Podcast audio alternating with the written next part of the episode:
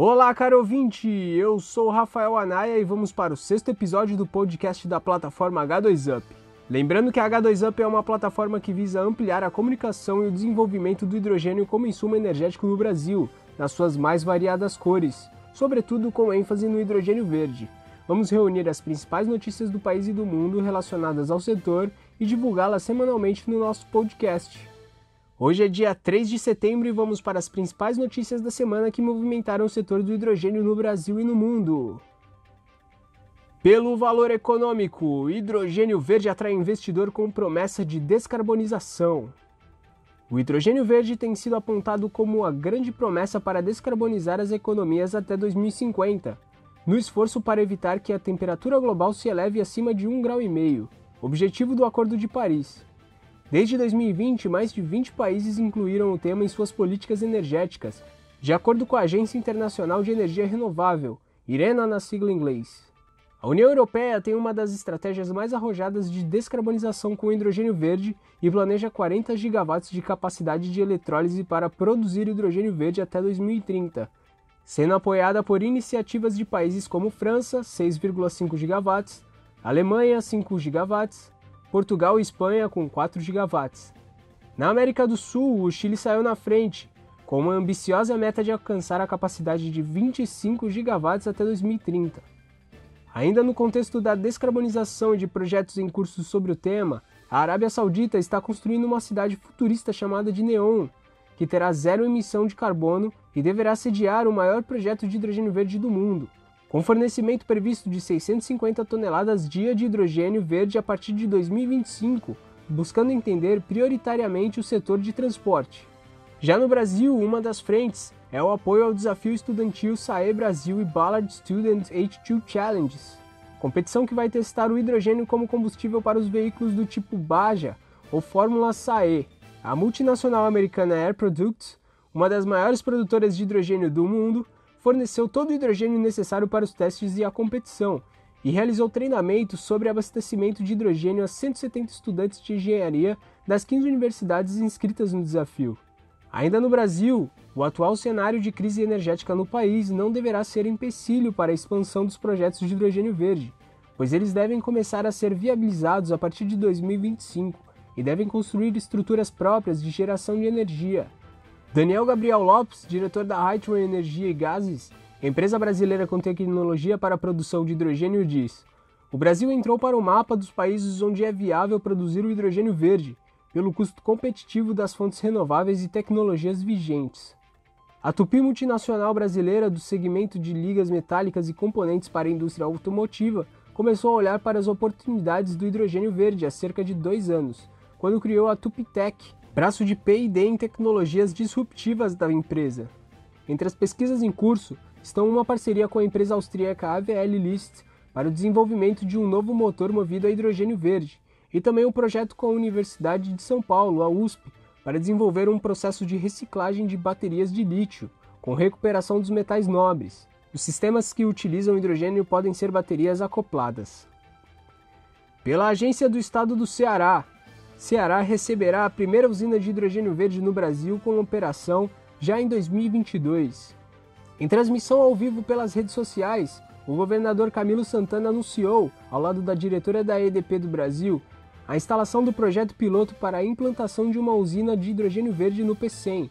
Sua operação deve ser iniciada já em dezembro de 2022, atraindo um total de 41,9 milhões de investimento. A planta será a primeira do grupo com capacidade de 3 MW e um módulo eletrolisador de última geração para a produção do combustível com garantia de origem renovável. O projeto da usina de hidrogênio foi apresentado pelo CEO da EDP no Brasil, João Marques da Cruz. A usina de hidrogênio verde da EDP é um projeto de pesquisa e desenvolvimento da UTE-P100, instalada em São Gonçalo do Amarante, que deve gerar o combustível limpo com garantia de origem renovável, além de desenvolver um roadmap com análises de cenários de escalabilidade considerando todos os elos ajusante e montante da produção do hidrogênio. Ao longo do projeto serão analisados a cadeia produtiva do gás, modelos de negócios, parcerias estratégicas com indústrias, empresas de serviços e empresas automotivas, geração e armazenamento do combustível e adaptações em mobilidade utilizando gás de hidrogênio nos transportes rodoviário, ferroviário, aéreo e marítimo. Pelo Diário do Nordeste, Hidrogênio Verde, Ceará negocia com mais seis empresas. Quatro novos protocolos de intenção já estão prontos para ser assinados pelo governador Camilo Santana e pelos dirigentes de igual número de empresas nacionais e estrangeiras interessadas em também implantar usinas de produção de hidrogênio verde, cujas máquinas serão movidas a energia eólica geradas dentro do mar. Sem poder agora, por causa de cláusulas de confidencialidade, revelar o nome das empresas, o secretário do Desenvolvimento Econômico e Trabalho do governo do Ceará, Maia Júnior, adianta que neste momento mantém tratativas com mais seis outras empresas, igualmente nacionais e estrangeiras, que se mostram dispostas a integrar o hub de hidrogênio verde no complexo do PCEM. Deve ser lembrado que quatro empresas, duas das quais australianas, já celebraram um protocolo de intenção com o governo cearense para a construção do que poderão ser as primeiras usinas de hidrogênio verde no litoral cearense. Assim, são 14 os grupos empresariais que podem dar partida ao projeto de transformar o Ceará num player mundial na produção de energia do futuro. Maia Júnior afirmou que nos últimos dias seu trabalho está focado no cronograma de implantação do projeto do hub de hidrogênio verde no complexo industrial do PCM e da estruturação do seu programa, sem dar maiores detalhes sobre o tema. O titular da SEDET acompanha também a fase de análise pelo IBAMA de eventuais impactos ambientais que poderão causar os projetos de instalação de parques de geração de energia eólica offshore na área do PCM e de Acaraú, no litoral norte do estado. Esses são empreendimentos de suma importância para o hub de hidrogênio verde, pois consumirão energia verde e água de reuso da KGC, compondo um combo ambiental sustentável. Por falar em sustentabilidade, o engenheiro Renan Carvalho, diretor do Departamento de Obras Públicas da construtora Marquise, informa que sua empresa está em fase de contratação dos estudos ambientais e técnicos para a construção da primeira grande usina comercial brasileira de dessalinização da água do mar. O empreendimento será implantado na Praia do Futuro, no leste de Fortaleza, ao longo dos próximos três anos, quando está previsto o início de operação da usina, cuja capacidade será de 1 metro cúbico por segundo. Renan Carvalho diz: Já recebemos a ordem de serviço emitida pela KGC e estamos a seguir o cronograma do projeto. Novamente pelo valor econômico.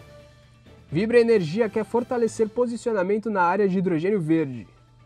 A Fibra Energia pretende fortalecer a área de hidrogênio verde em seu portfólio, afirmou o presidente do grupo, Wilson Ferreira Júnior, em um evento com investidores. Ele diz: um país que tem essa quantidade de energia renovável é a principal plataforma de crescimento de hidrogênio verde no mundo. Já temos iniciativas nessas áreas e vamos fortalecê-las quando for possível.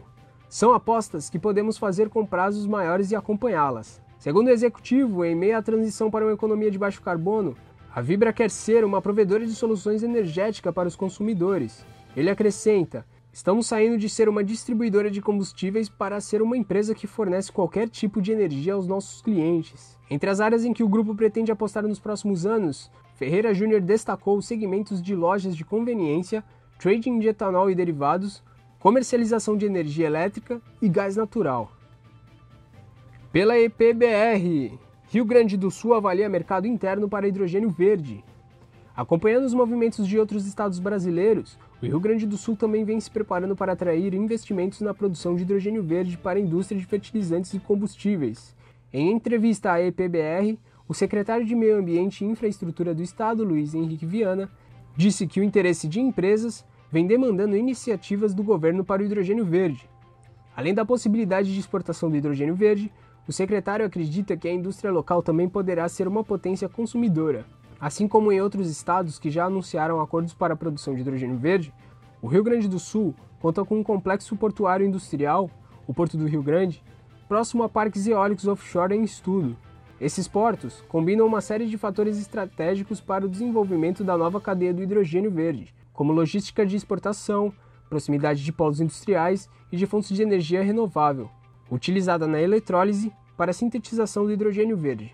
Recentemente, o governo anunciou investimentos privados de 9,4 bilhões no Distrito Industrial de Rio Grande.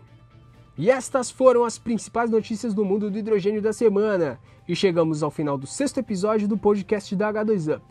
Mais uma vez foi um prazer estar com vocês e até a próxima!